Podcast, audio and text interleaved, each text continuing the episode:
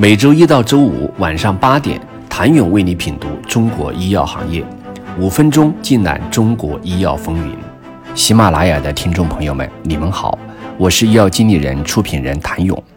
兴业证券董事总经理研究院副院长、医药行业首席分析师徐嘉熙博士，在医药经理人推出的二零二一中国医药产业新年展望会上，曾语出惊人。他说。很多人说医药行业的公司估值很高，但从全市场的比较来看，医药行业公司估值并没有很高。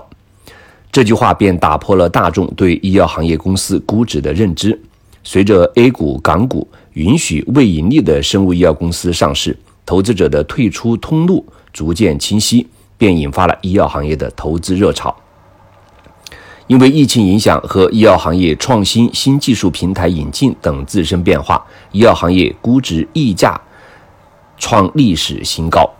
成为聚光灯下的行业。二零二零年第四季度，整个资本市场出现了牛市，很多行业的公司都出现股价上涨的情况。对比之下，徐佳熙认为，医药板块结构性贵，但整体不贵，医药行业的估值溢价率没有那么高，正处于历史低位。他认为，从绝对估值的角度来看，医药行业的公司估值不低，但相较于资本市场整体水位的上升，医药行业公司估值的提升还处于可控范围内。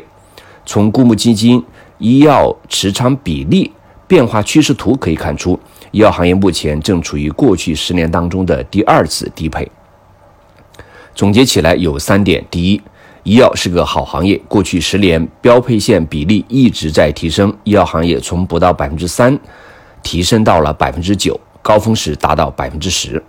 第二，医药行业逐渐专业化。第三，全市场基金对医药行业的配置并没有大家想象的那么高，因此徐佳熙认为，二零二一年医药行业在资本市场的表现不会差。对五十七家医药上市公司二零二零年的年报做预测时，可以看出，预计二零二零年全年净利润增速超过百分之五十的有十家，净利润增速百分之三十到五十的有十一家，净利润增速百分之二十到三十的有十七家，净利润增速零到百分之二十的有十一家，净利润同比下滑的公司有七家。这说明医药行业各个细分赛道的龙头公司表现还是非常好的。恒瑞、药明、迈瑞、爱尔这四大龙头企业优势明显，其中恒瑞系恒瑞加豪生，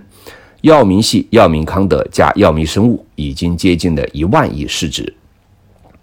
虽然政策对医药行业的影响比较大，但徐嘉熙认为，对政策要敬畏，但不要恐惧。他建议换位思考，企业家们不要把自己想象成一位企业的领导或投资者，而更多的要把自己想象成医保局，想象医保局需要做什么事情，想要什么样的品种会降价，什么样的品种会大幅降价，什么样的情况是医保局不愿意见到的，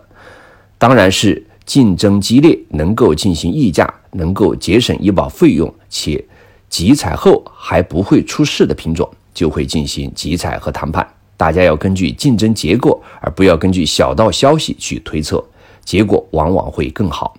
对于控费降价没有好处，特别是对药品的供应保障和用药安全没有好处的举动，相信医保局是不会做的。想了解如何在二零二一解读中国医药市场？请您明天接着收听，